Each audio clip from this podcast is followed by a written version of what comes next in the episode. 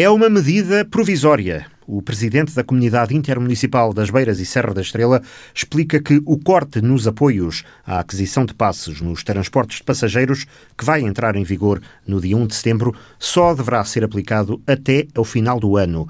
O Conselho Intermunicipal, formado pelos 15 presidentes de Câmara, decidiu que o desconto que até agora era de 40% nos passos normais e 60% para menores de 23 anos ou maiores de 65 e que fazia parte do programa de apoio à redução tarifária iniciado na área metropolitana de Lisboa e depois alargado ao resto do país através das comunidades intermunicipais, vai passar a ser de 50%, mas apenas para pessoas economicamente carenciadas.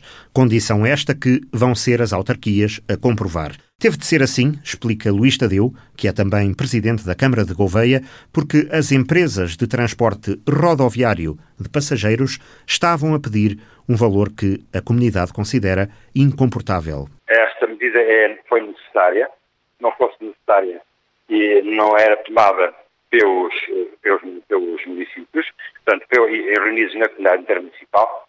Agora é, é preciso ter em conta o seguinte é uma que queremos que seja provisória e, no provisório, que seja um provisório rápido. Uh, todos temos noção dos, dos, dos constrangimentos que pode gerar. No entanto, era absolutamente necessário porque um, eh, as verbas que as empresas uh, estavam a solicitar às empresas de transportes, à comunidade intermunicipal, agora estando também do próprio, da própria pandemia, são valores que são absolutamente incomportáveis. O problema surgiu devido às medidas de restrição de ocupação e circulação de transportes de passageiros na prevenção da pandemia.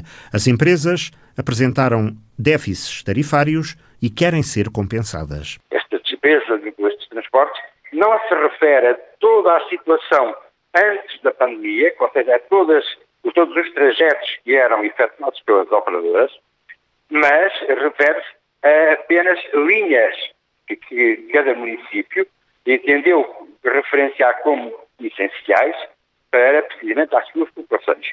E, portanto, é uma situação excepcional também, não é a situação normal. E, portanto, é, enquanto tal, nós queremos resolver essa situação também o mais rapidamente possível para voltar o mais também rapidamente possível à normalidade. A comunidade intermunicipal passou a ser a autoridade gestora da rede de transportes na região, com um orçamento de 600 mil euros para garantir o serviço mínimo nos 15 conselhos.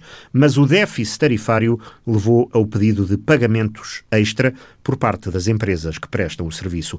E este é o ponto que está em negociação. A comunidade intermunicipal, enquanto autoridade de transportes, no caso da, da pandemia, foi ela que foi solicitada para, para, para arcar com, com custos que as, as transportadoras estavam a solicitar.